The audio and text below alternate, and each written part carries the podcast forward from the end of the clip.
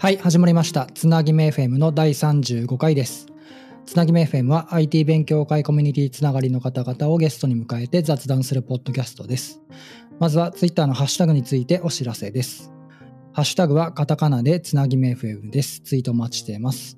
今回で第35回目です。今日のゲストは万野さんです。それでは万野さん、まずは自己紹介をお願いします。はい。えー、新三郎商店株式会社、えー、また一の仕様に勤めている万野と申します。今日はよろしくお願いします。はい、よろしくお願いします。お願いします。えーっと、もう、だいぶ前なんですけど、私がはい。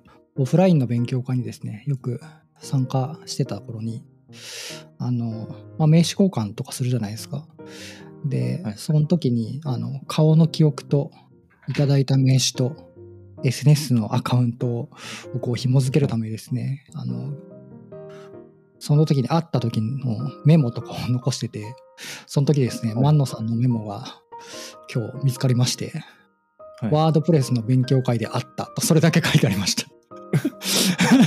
ちょっといいつのその勉強会だったのかあの全然覚えてないんですけどはい。どうやらそのファーストコンタクトはそのワードプレスがきっかけだったみたいで 万野さんと初めてお会いしたのはどうやらその時のようですで結構前だとはまあ思うんですけどゆっくりお話しするのは今日初めてかもなっていう感じですねそうですね。僕逆に、赤瀬さんの記憶があんまり、どこで始めてたか覚えてないですね。何だったんですよねこのワードプレスの勉強会って何を何を？でも、どこでやったのかな？10年近く前じゃないです多分そうでですね。おそらくそうだと思います。はい。はい。なので、今日は万野さんと ゆっくりお話していきたいなと思っています。はい。で、えーっと、最初に聞きたいところなんですが、えーっと、仕事のキャリアっぽいことを、キャリアについてみたいなところをちょっと聞きたいんですけど、一番最初に、あの、IT 業界だとは思うんですけど、その IT 業界なんで入ったのかなっていうところが聞きたいなと思うんですけど、最初はどういう感じだったんですかね？最初は、まあ、もともとその、大学からまあ、情報系の科目に入ってた、学科に入ってたんで、あそっちだったんですね。のまま最初の就職からまあプログラマーとしてスタートしてたんですけど多分その勉ファ強ーストキャリアってあれすですかね。あの、私が知ってるところっていうか、あペパボの前ですね、あ、そうなんですね。はいあ、ペパなるほど。ボの前は普通に地元のなんだろう積算ソフトを作ってる、まあ、要は Windows アプリケーションの開発プログラマーだったなるほど、なるほど。で、そのペパボに入ったのは、確かホームページを、ちょっとなんでか覚えてないですけど、ホームページを作んなきゃいけないことになって、で、レンタルサーバーのことを調べてたら、そのロリポップレンタルサーバーっていうところにつながって、で、その、その時勤めてた会社も、まあ結構疲れて、次なんかしたいなと思って、その、ロリポップ、まあ要はペーパーボーイコーの、あの、コーポレートを見たら、うん。すごい会社が怪しくて、うん。怪しいけど、なんかすごい面白そうだったんで、はいはいはい。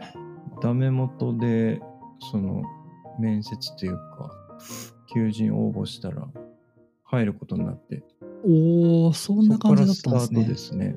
だから、ペーパーボーイの頃ですよね。ペッパーボーじゃなくて。ペーパーボーイコー。なんなら、ペーパーボーイコーのちょっと前身のマダメ企画っていう、あその頃に入ったんですか？その頃に、いや、それがペーパーボーイコーに変わったぐらいあそこはさすがに知らない。そうなんだ。だだいぶ古いです。そうっすよね、はい。あそうなんだ。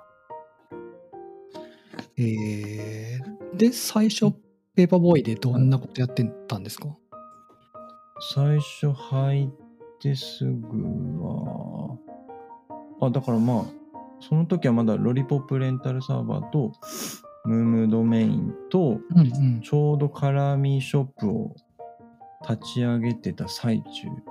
うんうんうんそれこそカラーミーショップはシンさんが作ってた最中で、うんうん。僕はそのロロリポの方に入って、まあちょうどその、どんどんその機能追加してた時期だったんで、うんうん。もうた例えばメールマガジン機能とか、うんうん。まあ、今使われることないでしょうけど。で、途中から、えーっと、ジュゲムっていうブログサービスがはいはいはいはい。始まったと思うんですけど、はいはい。そのジュゲムのか簡易版っていうか、オプション機能としてロリポップにその実装するっていうところをやったりとか、えー、そうほんと初期の初期です。当時の仕組みって言語は何だったんですか？当時も PHP ですね。あその頃 PHP だったんですね PHP で DB が、えっと、確かポスグレ使ってたんですが、入社して2年目、3年目ぐらいで MySQL にリプレイスっていう作業があって、はいはいはいそれがちょっと死にましたね。大変そはい。う 当時ものう想像する、想像したくないぐらいですよね。大変そうだな大変でしたね。あんまりその知識ががっつりまだなかったんで、うんうんうんほんとやりながら恐る恐るでリプレイスして、はい。いや、あれはいい経験だったと思いますけど。いやー古いバージョンのポスグレ なかなか癖があるんではい。うーん大変だったと思いますねおそうかそんなところをやってたんですねはい。だから、うん、もう本当にいろんな経験しましたね。うん上場前だったし。ペーパーボーイからペッパーボーになったんですよね GMO ペッパーボーに。GM もペッパーボーになったんですよねはい。で、GMO ペッパーボーになってでどれぐらいで辞められてるんですっけ？なって、あ、でも全然覚えてないね。なってでも3、4年ぐらいかな。あいや、いや、もうちょっといたか。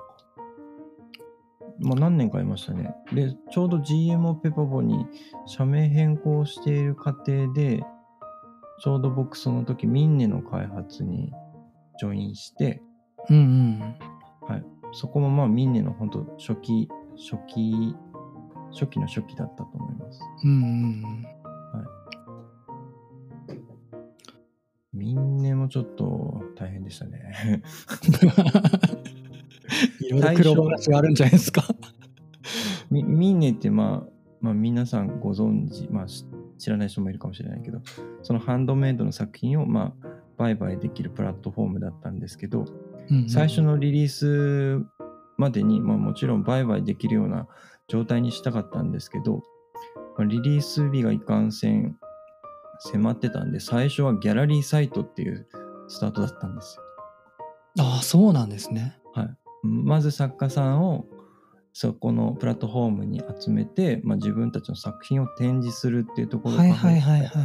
始めて、その間に、矢先に、えーっと、まあ、要は決済機能っていうのを実装して、うんうんだからリリースして、なん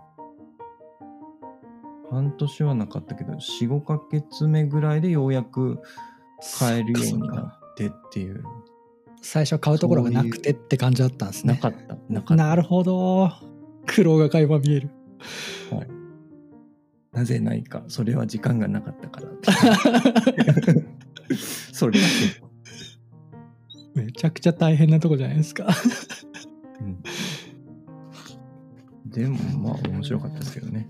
うんうんうん立ち上げの時はやっぱ面白いでしょうねまあ、苦労はたくさんあるでしょうけど。はい。なるほどな。で、何の話ですっけ？キャキャラキャリアですよね。そうですね。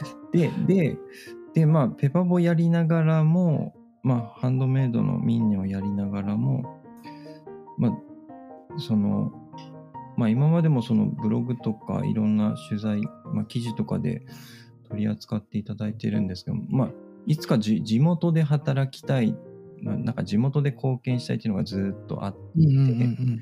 その時に、ちょうどソルトの菅さん、まあ、シェアオフィスをやってた菅さんが、えー福岡に移住されてて、まあ、結構宿泊してたので、うんうん。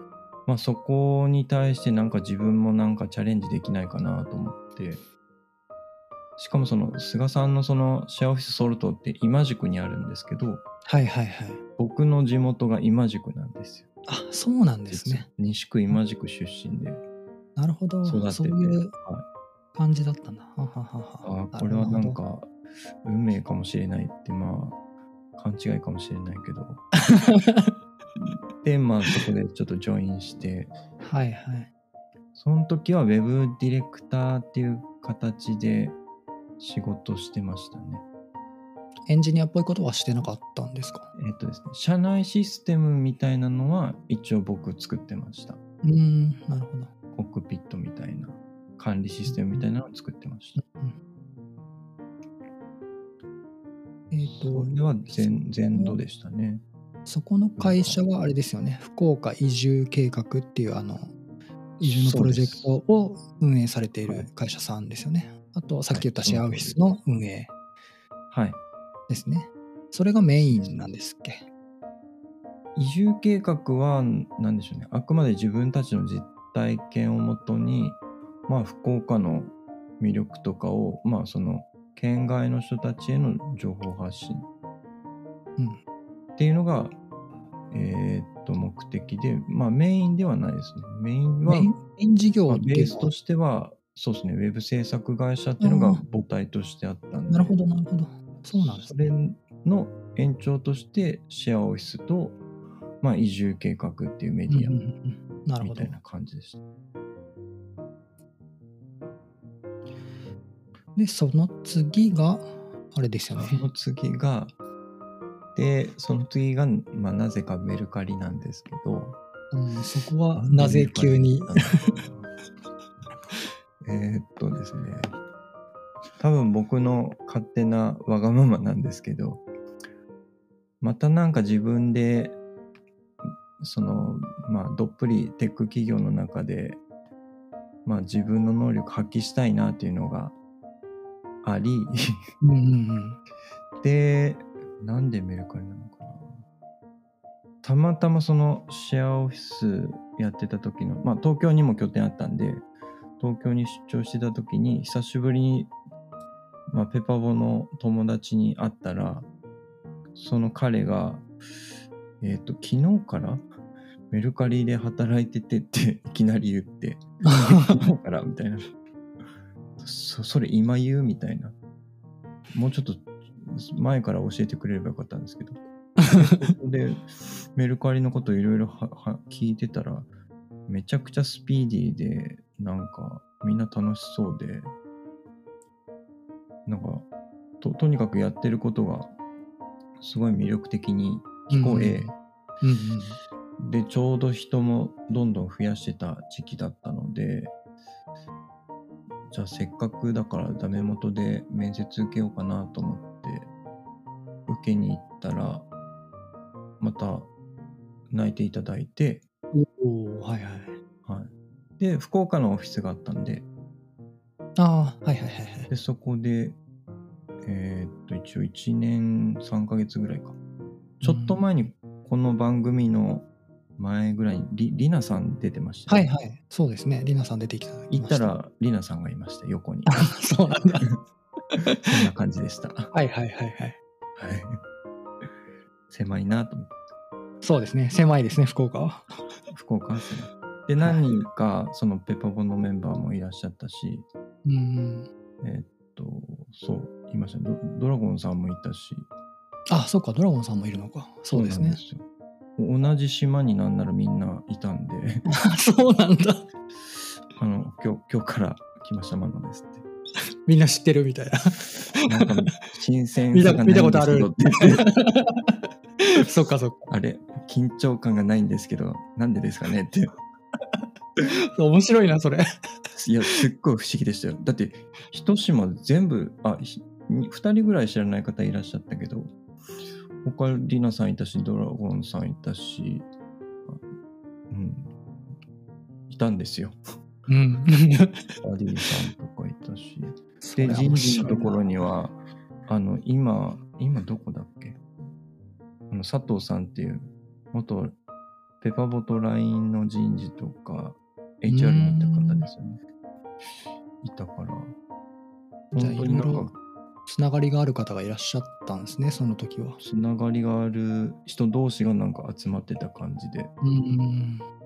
いい意味で緊張感なかったですけどああ、面白い。でまあこれもまたわがままででやっぱり地元に 貢献したいなとなんかみたいになってますけど、でででそこでなんか前回と違うのはそのまあ IT, IT というかテック業界もそのエンジニア不足とか言われてるけれどもじゃあもっと地元の中小企業にそのテックができる人、まあ、エンジニアリングの知見がある人いるかっていうとほんとゼロだったんでうん。じゃあゼロっていう状態に自分みたいな輩が入ったらどうなるんだろうっていうまあ一つは興味とうん。まあなんとかしてそのねそのエンジニアリング、まあ、デジタルでうまく課題解決できないかなと思って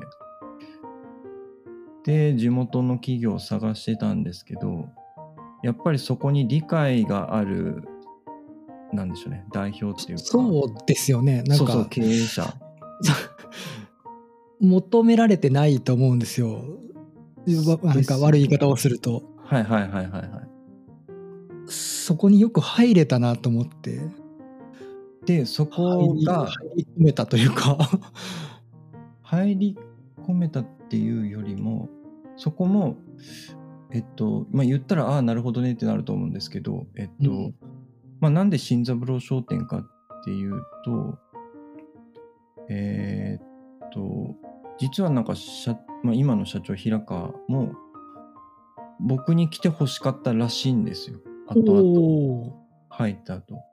でなんで入ってもらいたかったのかっていうとその新三郎商店その又市の書店まあ今でこそ、まあみんまあ、福岡の人だったら分かると思うんですけど塩を作ってるんですけど、うんでそもそもその又市の塩を作る前っていうかまあ創業する前っていうのはその塩っていうのはす自由に製造できないというか商品として販売できなかったんですよね法律上。おおそうなんですね。はいでそれが要は自由にその声援して塩を販売できますよって法律が変わったのがその創業するタイミングになっててまさにスタートアップなんですよね考えが。うんうんうん。自由化になったからじゃあそこを間口として塩を売っていこうって始められてるんで、うんうん。まさにベンチャー企業のなんか精神というか考えがあって。でその平川さんとは入る前からもまあ一応面識はずっとあってあそうなんですね。ソルトソルトにいた時にそのウェブ制作やってたって言ったじゃなはいいですか。はいはいはい。でその時にそれこそ又市の書のリニューアルを、えー、と要はソルトに入った一発目の仕事だったんですよ。ああ、ウェブの制作の仕事でってことですね。はい、はいはいはいはい。そそこで多分自分が、はい、関わりあったし何ぞやっていうのを理解してくれてたんで、うんうんうん。あこの人が入ることで会社が変わるかもっていうのがあったみたいです。なるほど、、はい。やでも縁ですねそれは。面白いなそれは縁ですね。面白いもので。えー。覚えててもらえてたのは良かったですねじゃあその制作の時に覚えてましたね。うんうんうん、まあ僕も一発目、まあ1回目だからって言ったら語弊がありますけど、ちゃんと力入れてたんで。うんうん はい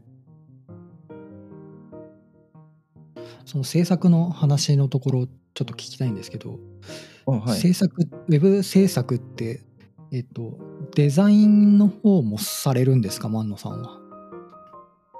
いや、デザインはしない。しないんですか？しないんですけど、しないんですけどって言ったらおかしいな。まあまあベ、ベースはエンジニア、まあ仕事ではエンジニアしかしできないんですけど、うんうんデザインもあの、好きは好きで、それこそ社会人になりたてぐらいの時、大学生ぐらいの時、あの、クラブのフライヤーとかのデザインとかをやってたんで。紙のね。はい、紙の方。なんかデザインはずっと好きで、なんか趣味程度にはずーっとちまちまやってたんで、うんうんうんだから Web のその Mock とか、ワイヤーフレームとか作るのは結構好きだったんで、できるだけ完成に近いようなえー、そうなんですね。デザインはできないです。ただまあ軸足としてはエンジニアってことですね。エンジニアですね。うんなるほどな。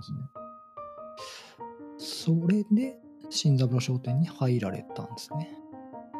商店に入って、まあ、ガリガリその、その社内のシステム化とか、なんかアプリ作ったりとかするのかなと思ってたんですけど、結構やっぱり、まあうちの会社だからっていうよりもやっぱ中小というのはいろんなところで未熟な点が多く、うんうん。だから、まあいろんな会社の基盤作りやって、やってほしいって言われてたんですけど、めちゃくちゃその基盤っていう定義が広すぎて、うん、なんならそのロームの仕組みのところとか、その、なんでしょうね。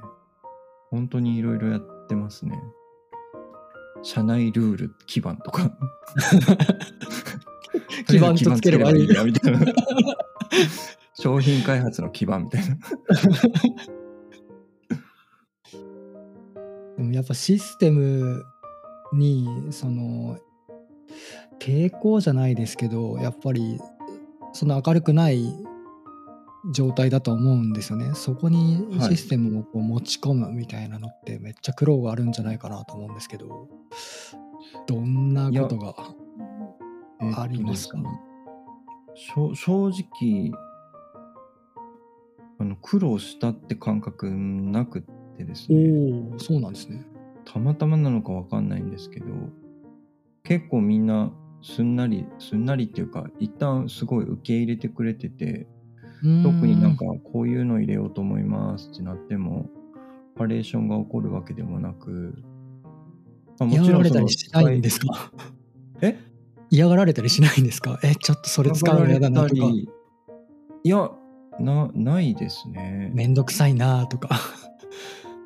ああ、それはあるかもしれない。あるかもしれないけど、一応あの、使ってくれてはいます。で、使ってくださいっていうやり方じゃなくって、どっちかというと、えっ、と、まあ、最初の入りから発あの話すと、えっと、入社して一番最初に入れたのは Slack だったんですよ。うんうんはい。無難にというか、まず。まあ、なんでかっていうと、ちょっと、まあ、LINE で一応社内業務のやり取りとかしてたんですけど、うんあの僕的には LINE はプライベートだろって思ってて、うんうんあのアプリ単位でちょっと切り分けたかったんですよね。うん仕事とうん仕事じゃないの。で、 Slack 入れたん、入れました。で、 Slack って言われても何ぞやって、なんか社内のチャットツールとか言っても何ぞやって思われちゃうんで、うん一発目のキーワードは LINE みたいなもんです。で触ってくださいみたいな。仕事の LINE はこれですと。まあ、チャットなんでって。LINE なんでって。で、そっから入り、えーっと、なんでしょうね。と、とにかく体感的になんか便利そうだなの前に楽しそうだなっていうところから、うんえーっと、入れるためになんか誕生日を通知したりその朝の天気予報を通知してあげたりとか朝今日あの製造飲食業なんでみんなシフトで入ってるんですよね。はいはい。でお休みの方にもなんか連絡とか来るの嫌じゃないですか。そうですね。でそういうのが多発してたらしいので今日のシフトの入ってる人はこの人だよって通知したりとかするとお明らかにお。明らかに便利だっていうのを体験できるんですよね。はいはいはいはいスタッフがあなるほどねあこれは便利だ楽しいわってと理解してもらって使ってもらうって感じなんですね。じゃあ。はいはいはいそれを入り口にしたんで割とそれ以降すんなりいきましたえー、いやでもその仕組みを作るのも結構面倒いんじゃないですか。一工夫ですけど。うーんめんうんどうなんですかねあんまり面倒って思ったことはないですけどね、おーうん、でスラックを入れて他はいろいろあるんですよね。 Slack 入れてレジは今スマレジっていうのを入れてるんですけどうんうん。スマレジもあの API をあのいろんな API の機能をあの提供してくれてるんでああなんかまあそれツイートで見ました。なんかいろいろ連携してるやつ。はいツイッターで結構つぶやいてたらあのそのスマレジさんからイベントのお誘いが来たりしああ そうなんですね。たと思ってはいはいはいはい。とにかくスマレジがめちゃ便利でうーん。あとはあれですねオンラインショップもなかったんあの入った時なくってうん。ないんですけど月本当に560件の電話の注文ファックスの注文来てたんであオンラインなかったんですね。なかったんですあそうなんだ。ないけど結構注文は来てたんです、えーメールとか普通にああじゃあもったいないですねそれは。やらもないと。ったいないしやってる側のこと考えたらこれ大変だろうって思ったんでうんうんうんカラーミショップをまあまあつね全然職で作ってたのもあったんで導入したりしてうん。えー、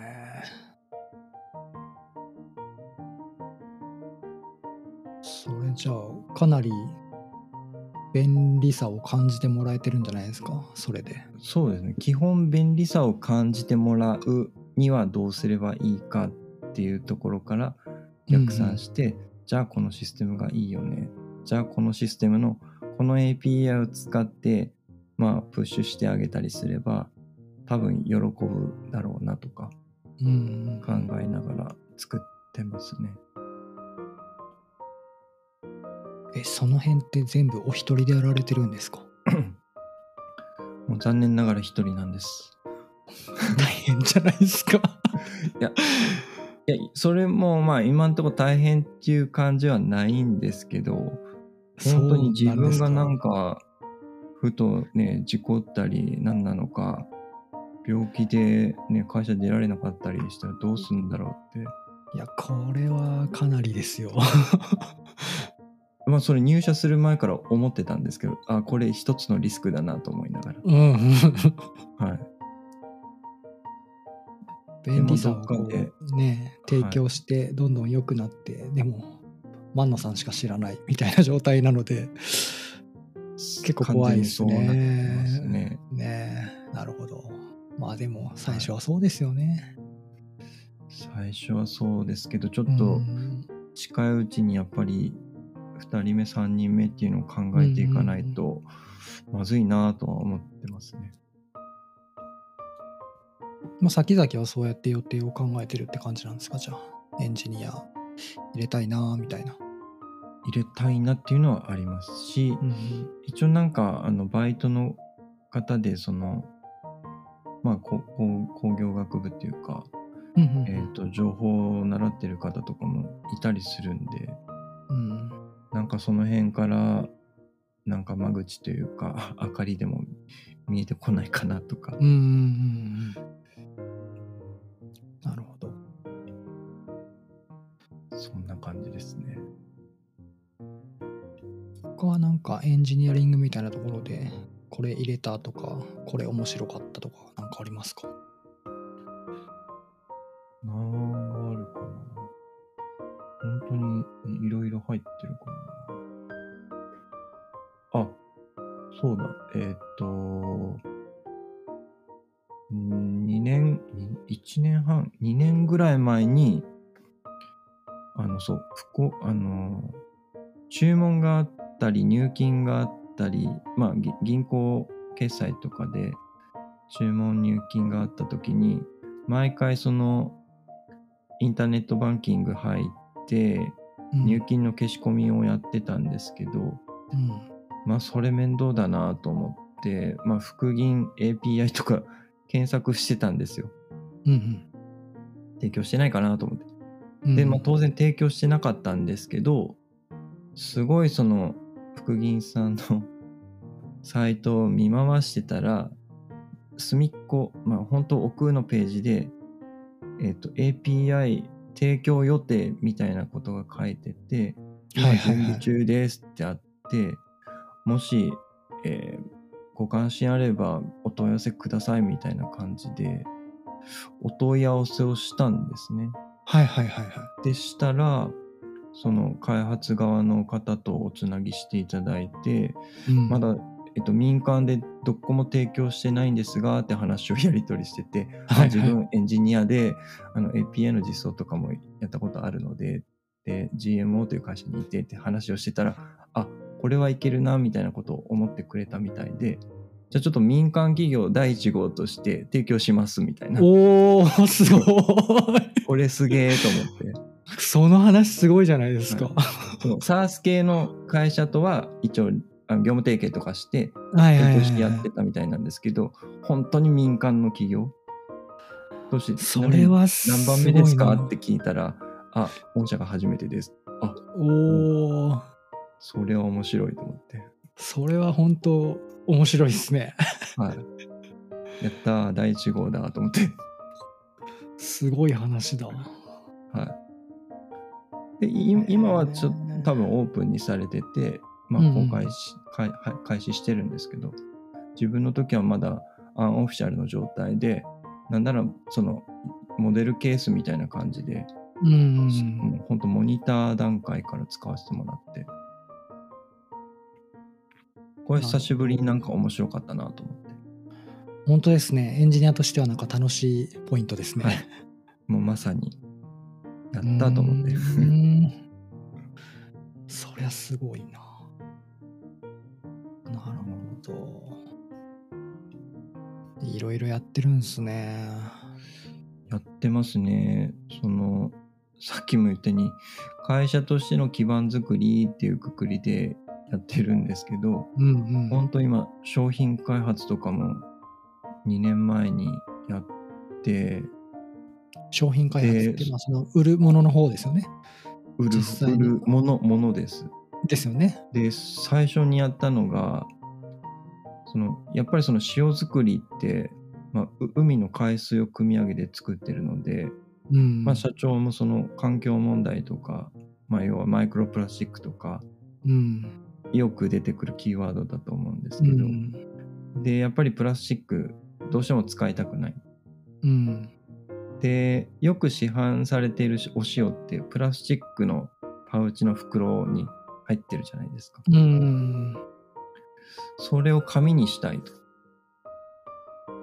でで誰もそこのアイデア出てこなくってじゃあ僕やりますって言ってで今そのアイスカップアイスの紙カッはいはいはい。想像するはい。あれをあの中に今塩を入れてあの販はいはい売してるんですけど、なるほど。それにすることで、まあ、もちろんプラスチック、えっと、ゼロにはできなかったんですけどうんうん。90%は削減できて、えっと、見た目が可愛いのでうん。やっぱ皆さん手に取るんですよねうん。普通のなんかなんかチープなプラスチックの袋じゃないのではいはい。で結果売り上げが150%ぐらいになって、すごっ。はい、無事成功したみたいな。すごいな。もう本当何でもやってます。本当ですね。エンジニアリングだけじゃないんですね。そうですね。なんか、うん。初めてだったんですけど、結構もう楽しくやってるんで、うんあんまり苦じゃないんですよね。僕も一回行って、コロナの前だったんですごい行列だったのを覚えてて、ああ、めちゃくちゃ並んで、プリンとコーヒーをいただきました。すっごい美味しかったです 週末はめちゃくちゃ並ぶんですよね。並びますよね。今も人戻ってきてる感じですか？じゃあ。人は、なんかですね、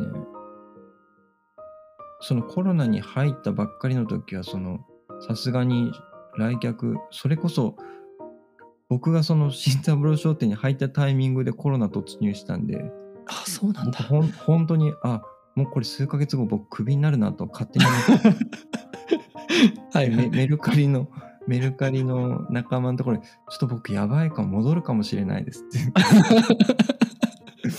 い今だから言えますけど、戻るかもしれませんって。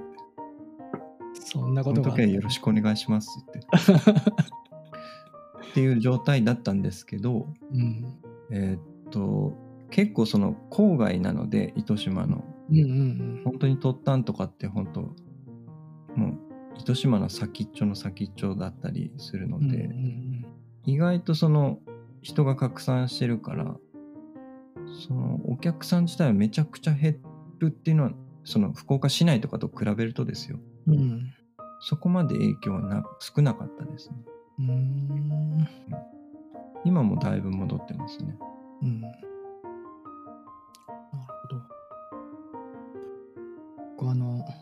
塩ラーメンがあるじゃないですか。あれがもう気にあなっあはいはいはいはいはいまだ行けてないんですけど、食べたいなって思ってます。あれは。あれはうまいうまいですね僕もそのあんまり外でラーメンを食べることないんですけどうんうん。塩ラーメンは本当にか体に優しい味がするというかいや、あれ美味しそうですもんね。透明スープで透明スープで、はい。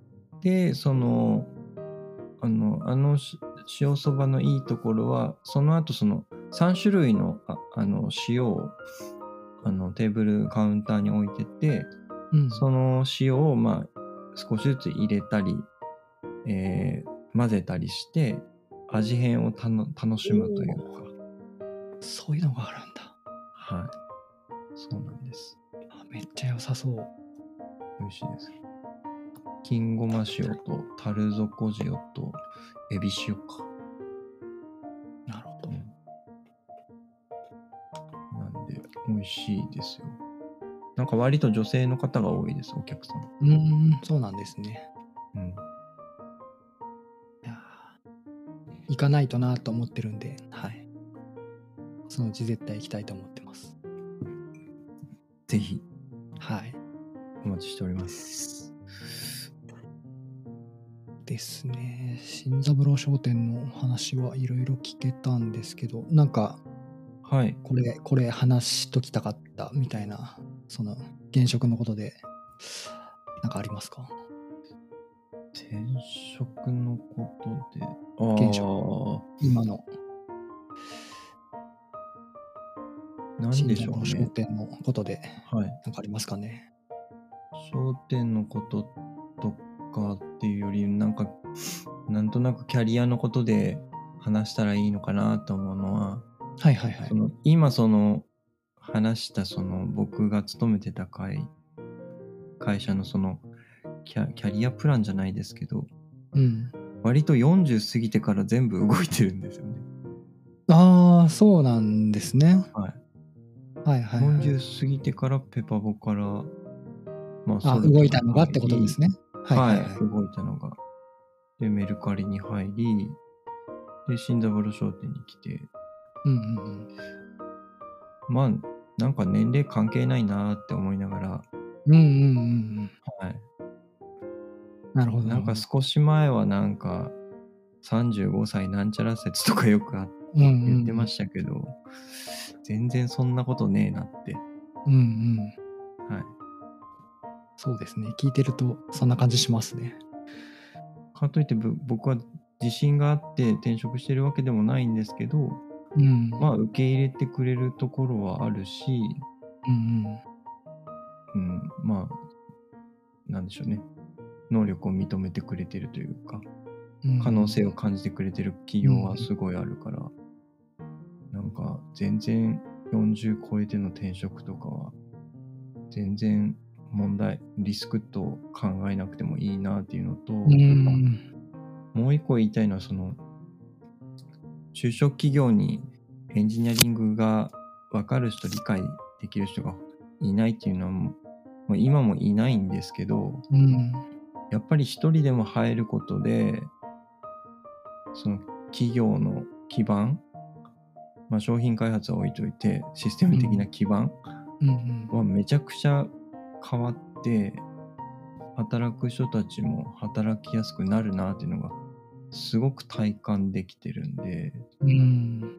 なんかもっとなんか地方とか中小、まあ要は非 IT 企業、はいはい。興味がある方がいたら、なんかチャレンジするのも全然ありなのかなっていう。うん。なんか異業種だからこそめちゃくちゃ刺激があるのでうん。楽しいしですね。めっちゃいい話じゃないですか。ちょっと綺麗にまとめに入りました。いやでもほんほんと救われると思いますよ。うんうん。その地方の中小に。会社的にはですね。うん。はい。もちろんその理解力ある経営者は絶対必須なんですけど、はいはい。うんでも探せば絶対そういうところがあると思ってて、うん。で、かつね、やる側もほほぼゼロベースからいろんなことにチャレンジできるんで、うん。やりがいもすごくあるし、そうですね。はい。いやー、聞いてると、本当大変そうだけど、楽しそうだなっていうのがすごく感じますね。いやいやいやいやほん本当になんか大変っていう感じなないんですよね。いやそのその感覚もすごいなと思うけど。なんか自分の感覚が正しいのか正しくないのかもそれちょっとよくわからなくなってきて でストレスも全然感じてないし、まあ何よりスタッフがなんから楽してて、あ、いい意味で楽して働ける環境をイメージしながらもの作ってるから、全然苦じゃないですね。うんうんうんうん。いいっすね。はい。それでは、ちょっと話題を変えて、キャリアの話をいろいろ聞いたんですけど、えっ、と、まあ、最初にワードプレスの勉強会みたいな話をちょっと伺ったんですが、コミュニティ活動をまあやられてたと思うんですけど、まあ、いろんな勉強会とか参加されてたと思うんですけど、えっ、と、私がですね、あの、福岡 .php という PHP の勉強会の運営をやってて、その前に PHP の勉強会があったと思うんですよ。で、それを。知知ってるんじゃないかなと思って、どういった勉強会だったのかなっていうのをちょっと聞きたいなと思って、名前は PHP in 福岡っていうのがあったと思うんですけど、はいこ。のあたりってご存知ですか？えっ、と、はい。ももちろんご存知です。ご存知だけど、もう昔すぎて 覚えてない。なんかどんな感じだったのかとか、どう、何人ぐらいでやってたとか、なんか記憶ありますか？も僕全然知らなくてですね。う、はい。そうですよね。多分2015年前とかじゃないですか。あ、そんな前なんだ。2008年とか2009年とかうんうんうんうんだと思います。え？PHP 福岡とそのワードプレスのコミュニティみたいなのはなんかつながりがあるんですかね、そのやられてた方が一緒とか PHP 参加され福岡の第1回なのかな？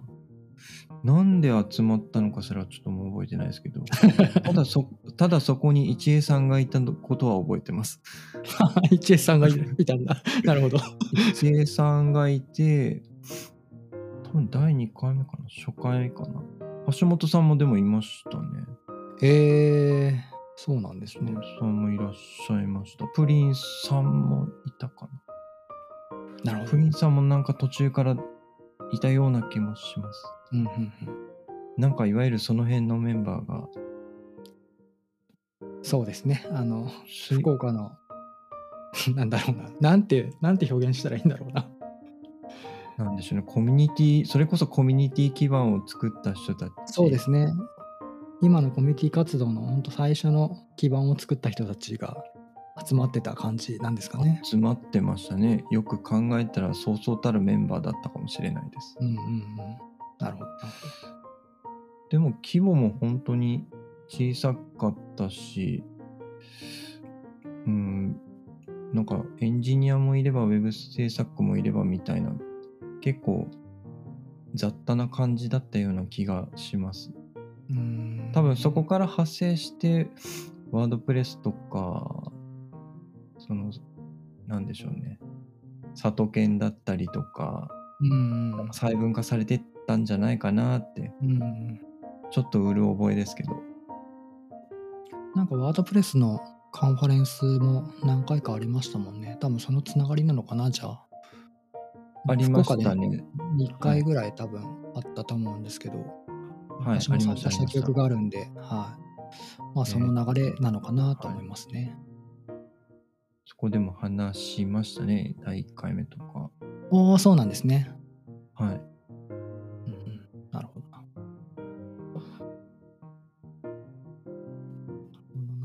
るほどなワードプレスは今も触ったりするんですか？もいや、う当時だけですかね。何をもって触ってもいまあ今のその新三郎商店のサイトもワードプレスなので、まあち。ょこちょこそのはい小さい回収とかは、まあ、テーマ触ったりはしてますけど、でもそれぐらいですねなんかがっつりはゼロから作ることは今ややれてないですね。うんうんうんなるほど。わかりました。いや、当時がどうだったのかなと思って、そのあたりの話が、はい、聞けたらなと思ったんですけど。昔はゼロから作ってましたけど、うんうんうん今作ってって言われてもちょっと作れないかもしれない。なるほど。だいぶ変わってるから。よし、では、次は何の話を聞こうかな。てるのは、そうだ、糸島芸能っていうのは、これは、これはは何なのでしょうか？い、よくこれなんかこの関わりあるんですキーワードを拾いましたね。はい。これ何か関わりあるんですか、えっと、もちろん関わりありますよ。ほうほうほうほうこれは、これは何ぞやっていうのを聞きたいっていう。これは、かん、えっとですね、今年一応糸島芸能をやるんですけど、はい。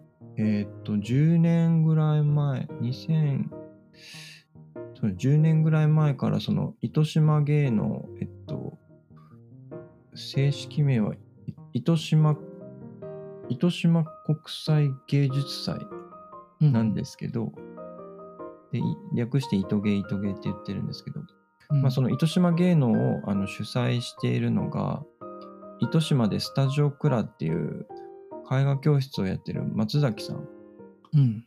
が、えっと、運営してるのがまあ母体となって2年に1回芸術祭をやってるんですね糸島で。でその10年前にやり始めたきっかけがその松崎さんが、えっと糸島におられる前がドドイツにおいて、まあ、うんドイツでアート活動してたんですね。うんで、まあ、地元に帰るっていうタイミングで、まあ、糸島に戻ってきたんですけど、うん。うん。まあ、引き続きやっぱり自分自身もアート活動したいですし、えっ、と、せっかく地元糸島の、なんでしょうね、まあ、自然豊かな風景を背景に、なんか、アート作品とか並んだら面白いんじゃないかってうん。思って、その糸島芸能っていうその2年に1回の芸術祭を始めたんですけど、うん。その時、なんか糸島は糸島で、なんかコミュニティがあって、うん。その IT のコミュニティじゃないんですけど、なんうんか作家さんとか、そこで、えっ、と、創作とか、まあ、自分のお店を、あの、経営している人たちの、その小さなコミュニティ、うん。個人経営みたいな方たちのコミュニティとかうん。に、まあ、なぜか僕がいまして、その時に松、ドイツから帰ってきたばっかりの松崎さんがいまして、うん。で、僕の話をすると、まあ、エンジニアだって、松崎さんもなんか、プログラミングでアート作品を作るみたいなことしてたんですよ。おおなるほど。はいで、まあちょっと意気投合して、まあ今度芸術祭みたいなことをするんで、一緒になんかしてくれませんかってことで、まあ悩んだ挙句、別にアート作れんしなと思って、あ、じゃあウェブサイトの方ちょっと運営手伝いますよみたいな。なるほど。はい。そういうことか。で、まあワードプレス使って、うん。うん。うんはい。その、糸島芸能のサイトを作り始めたってうん。うん。なるほど、なるほど。そういうつながりなんでね。ですした。でした。うん。だから、初めて会った時、その、の、なんて言ったかな。ウェブサイトじゃなくて、の農業と、農農業をキーワードになんかアプリとかできないですかねって、すっげえ漠然としたこと言われて、はいはい。うーん、難しいな、その質問。どうやって答えようそうですねあ。そうですね。じゃあ、ウェブサイト作るのはどうですかねっつって。無難に。めっちゃ面白い。まあ多分その辺からちょっとアートなんでしょうね。発想が。よくわからないなと思って。糸島芸能って、万野さんのツイッターだったか、ブログだったか、どっかでキーワードを見て、ああ、なんか、はなんか関わりがあるんだなと思って聞いてみようと思って思い出したところです。い。関わりはあります。で、1回目、2回目、3回目ぐらいまでウェブ作ってって、まあちょっと一旦間があって、まあ今年やるってことで、で、ちょうど僕も、そう、その、ペパボとかメルカリって時は、なかなか糸島まで戻ってミーティングができなかったので、うん。じあの仕事が終わってからみたいな。うん。で、当時はまだリモートで、リあのーなんだ、ミーティングとかもそんなに主流じゃなかったんで、うん。で、今その糸島で、会社終わってすぐ、そのスタジオクラってとこ行けるので、うん。あ、じゃあまあ今年はちょっと手伝おうかなと思って、なるはい。そんな感じです。地元愛って感じです、なんか。活動が。そうですね。まあ、糸島芸能も本当、一応国際がつくだけあって、うん外国人のアーティストも参加されるので、うんうんまあ結構本当に多種多様な人たちが集まってますね。そのアートさん、うんうん作家さんもいろんな国から来てますし、まあ、当然日本国内の方もいるし、手伝ってる人たちも本当に、本当に仕事しながら、あの、関わってるので、うん。うんいろんな仕事をやられてる方が、あの、メンバーにいて、うんうん。うん。それはそれでまた面白いです。なるほどね。はい。いや、このキーワードを聞こうと思ってたんで、聞けてよかったです。広島芸能なるほどは面白いです。あ全然 余談なんですけど、糸島芸能の第1回目の一番大きな作品が、うん。うん。あの、丸、えっ、と、なんでしょうね。丸太で鉄棒状に、あの、なんでしょうね。丸太を鉄棒状に固定させて、はい。その鉄棒に車がぶっ刺されて、はい。その車がぐるぐる回るっていう後作品なんですはい。よ想像できます？うん、なんかす、でかいんですよね、とりあえず。車ってことはかいです。とりあえずでかいです。それが田んぼのど真ん中で回ってるっていう光景があったんですよ。はいはいはい。かなりすごい世界でしょ。ぶっ飛んでるじゃないですか。ぶっ飛んでるんですよ。いや、そういうのが糸島で見れるんだなと思って、ちょっとカルチャーショックでした。それ、写真が残ってたら見たいっすね。多分 YouTube で、あまあ後で送ります。はい、お願いします。るやつあります。はい。めっちゃ面白いな。はい。はい、じゃあ、えーっと、最後に何を聞こうかな。最後、アカウント名について聞いていいですか、ああ、あ僕のアカウント。そうですね僕。の今までの話とあんまり面白くないですよね。いやいや、何を言ってるんですか？このアカウント喋ってるんですけど。いえいえいえ、アカウント名の、名、エコグラマーですよね。はい。これは何故なのかっていうのも。でも、まあ、うん読んで字のごとしじゃないけど、うんうん。まあ、エエコとプログラマーをひっつけた勝手な自分造語なんですけど、はい。で、なんでエコつけてるかっていうと、まあまあ今の会社もそうなんですけど、まあ自分自身もずっと環境問題はほうん本当にちっちゃい頃から実はずっと関心があってっていうか、危惧しててっていうか、ずっとあって、で、ずっとあって、なんでしょうね。まあ環境に環境のためになる仕事って言ったらちょっと無理があるけど、例えばメメルカリとかもそうなんですよね。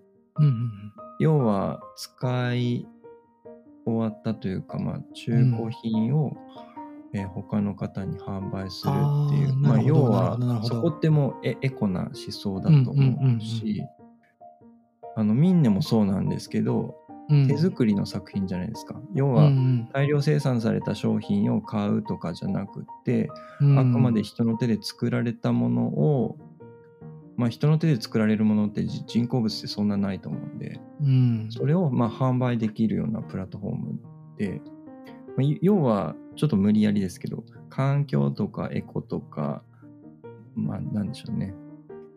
そのリサイクル的な発想のを持ったサービスをまあ今までも作ってたし、今までも関わってたし、まあ今の新三郎商店も、それこそ月1の定休日とかは、ビーチクリーンとか清掃活動とかもやってるんですけど、うんうん何かしらエエコがキーワードとして入ってる仕事を今今でもずっとやり続けてるとうんうんうん。思ってて、で、なんかみんながそのツイッターとかフェイスブックとか、まあツイッターかな、やってた時いろんなアカウント名を見る中で、自分だったらどういうアカウント名いいかなと思って、ああ、プログラマーやし、プログラム的なのを入れたいなっていうのと、その環境のことをやっぱり自分ずっと意識してるんで、まあ、うんエコっていう言葉入れたら面白いな。あ、じゃあエコグラマーって、なんとなく響きいいなと思って。なるほど。で、つけました。ちょっと話長いですね。いやいやいやいや。しかもちょっとまたいい話に持ってっちゃいましたね。いいじゃないですか、いい話。いや、これでもほん本当なんですよ。なるほど、なるほど。で、なんか前に、どこかで話されてたような気もするんですけど、それをちらっと聞いた気もするんですけど、しっかりはいその由来を、あの、ご本人から聞いたことがなかったので、ちょっと聞きたいなと思って。完全に自分の考えとやってることをひっつけた造造語です。うんうんうん。なるほど。ありがとうございます。はい。はい。で、綺麗に閉まったところで1時間を経過しましたので。はい。この辺で、はい。第35回は締めさせてもらおうと思います。はい。はい。えーじゃあ最後にもう一度ツイッターのハッシュタグについてお知らせです。ハッシュタグはカタカナでつなぎめ FM です。ツイートお待ちしてます。はい。ということで、えー今回のつなぎめ FM 第35回は、万野さんをお迎えしてお話しさせてもらいました。今日はどうもありがとうございました。あありがとうございましたりがとう。ございました。